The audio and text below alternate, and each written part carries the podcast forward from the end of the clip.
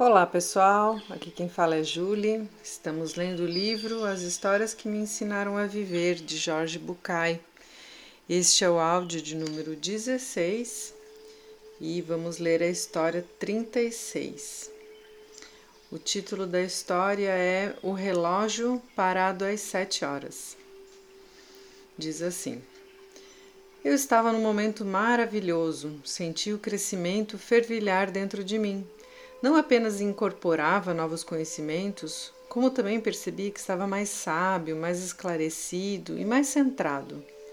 Era fantástico. Assumi uma atitude de calma aceitação, mesmo quando as coisas não aconteceram da maneira que eu queria. Por isso, achava que podia enfrentar as dificuldades com grandes chances de sucesso. Isso é genial, Jorge. Você vive assim o tempo todo? Responda você mesmo, disse ele. Bom, se isso faz parte do despertar, você, que tem no mínimo mais despertares do que eu, deve viver sempre assim. Não o tempo todo, disse Jorge. A maioria das pessoas também tem momentos de luz e momentos de escuridão? Acho que sim, e por isso me lembrei de uma história chamada O Relógio Parado às Sete Horas. Então conta. Sei o que sei que ao ser contada por mim a história vai perder metade da beleza, mas vamos lá. Mesmo assim, é um texto de Papini, um monólogo de um personagem que escreve na solidão do seu quarto. Ele não explica aqui, pessoal, mas Papini é um é um escritor italiano, Giovanni Papini, bem famoso lá na Itália. E aí ele começa a história assim. Numa das paredes de meu quarto há um belo relógio antigo que já não funciona. Seus ponteiros parados há muito tempo indicam de forma imperturbável a mesma hora, sete em ponto. Quase sempre o relógio é apenas um inútil adorno numa parede branca e vazia.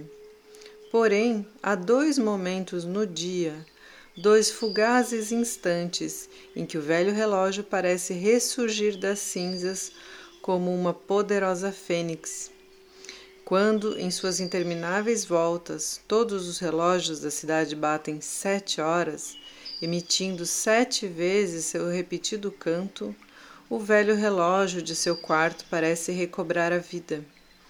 Duas vezes por dia, pela manhã e à noite, o relógio se sente em absoluta harmonia com o resto do universo. Se alguém olhasse nesses dois momentos, diria que funciona perfeitamente. Mas quando esse instante passa, quando os outros relógios silenciam seu canto e os ponteiros retomam os monólogos, monótonos caminhos, meu velho instrumento perde o passo e permanece fiel àquela hora que alguma vez deteve seu andar. Eu amo esse relógio, e quanto mais o menciono, mais o amo, porque cada vez me sinto mais parecido com ele. Também eu estou parado no tempo, também me sinto estagnado e imobilizado. De alguma forma, igual a ele, sou um adorno inútil numa parede vazia. Mas tenho também momentos fugazes nos quais, misteriosamente, a minha hora chega. Durante esses momentos, sinto que vivo. Tudo está claro e o mundo passa a ser maravilhoso. Posso criar, sonhar, voar, dizer e sentir mais coisas nesses instantes que em todos os outros. Essas conjunções harmônicas se dão e se repetem uma e outra vez como uma sequência inexorável. A primeira vez que senti essa maravilha, tentei fazer com que durasse para sempre. Não consegui. Como meu amigo relógio, o tempo dos outros escapa também de mim.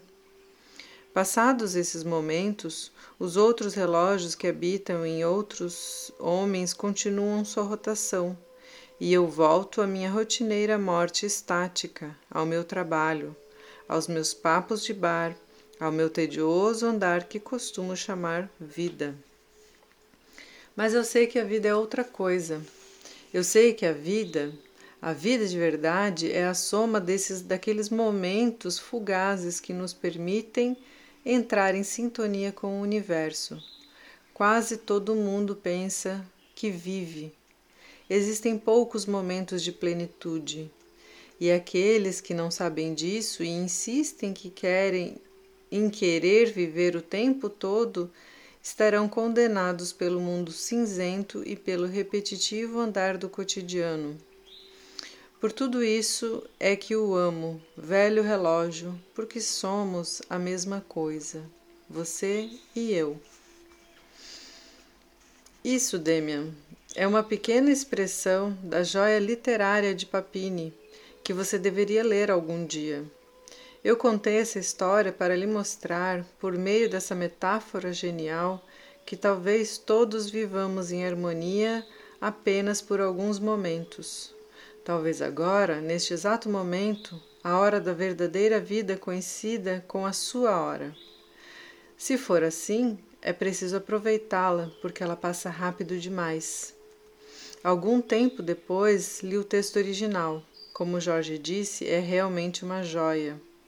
De qualquer maneira, não posso me esquecer daquele relato que meu terapeuta fez. Talvez menos rico literariamente, mas absolutamente útil naquele momento. E assim termina essa história, muito, muito linda, né? Eu fiquei pensando enquanto estava lendo, se a gente tivesse no mesmo compasso com os outros relógios, né? A gente não poderia desfrutar desses dois momentos por dia de se sentir pertencente, né? Eu gostei bastante de dessa historinha, assim, é, às vezes a gente fica na, na, rotina do cotidiano e não tem nenhum momento de, de integração, momento de, de percepção, momento de sentir, né? A gente vai no ritmo acelerado da, da rotina. E aí seria bom se a gente tivesse pelo menos dois momentos por dia, né, de sentir realmente. Vamos ler mais uma historinha hoje, então se chama As Lentilhas. Mais uma vez, meu terapeuta tinha razão. O momento de luz e harmonia passou e outra vez apareceram meus eternos questionamentos sobre a verdade, sobre os outros e sobre mim mesmo. Eu estava irritadíssimo por causa de um fato aparentemente trivial. Era a terceira vez naquele ano que um colega de trabalho recebia um aumento maior do que o meu eu me considerava um profissional objetivo e fazia meu trabalho muito bem. Para falar a verdade, tinha certeza de que era muito mais competente do que todos eles. O Eduardo é um puxa-saco. Ele fica o tempo todo mostrando ao chefe que faz a... e minimiza a importância das coisas que não consegue resolver. E eu sei que meu chefe percebe isso. E parece que nesse aspecto seu chefe é vulnerável, disse Jorge. Pois é, na hora de dar um benefício, o puxa-saco é premiado. Você já conversou sobre isso com ele? Já, claro, ele diz que eu sou muito questionador, que tenho gênio difícil e que isso diminui minha pontuação.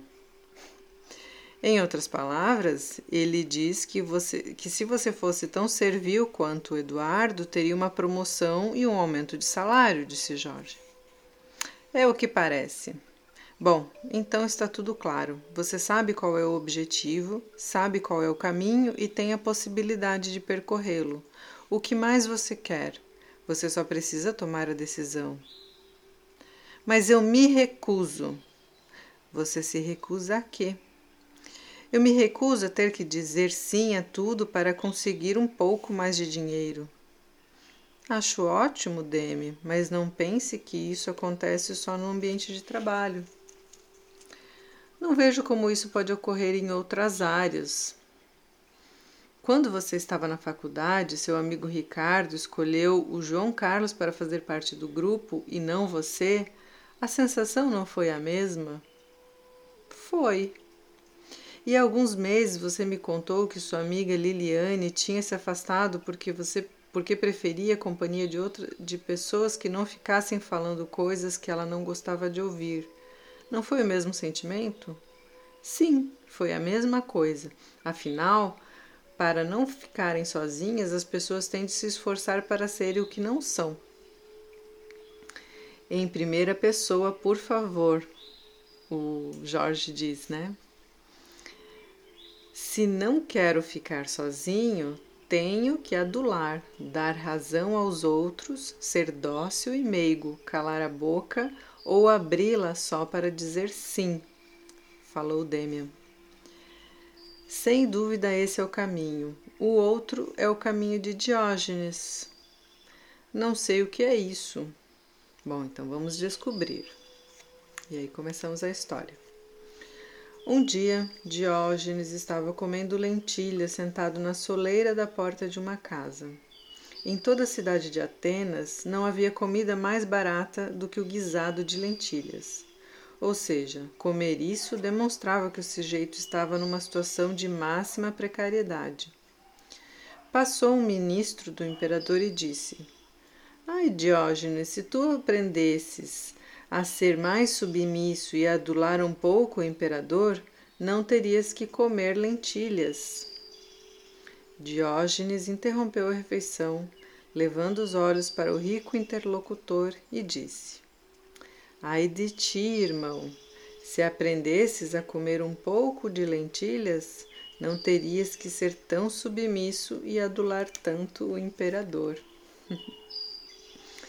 Esse é o caminho de Diógenes, Deme, o caminho da, do autorrespeito, da necessidade de defender a dignidade além das necessidades de aprovação.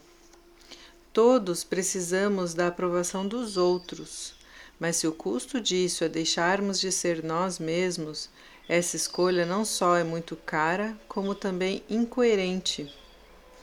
Vou repetir essa frase, pessoal, porque eu acho que ela é muito bonita. Todos precisamos da aprovação dos outros.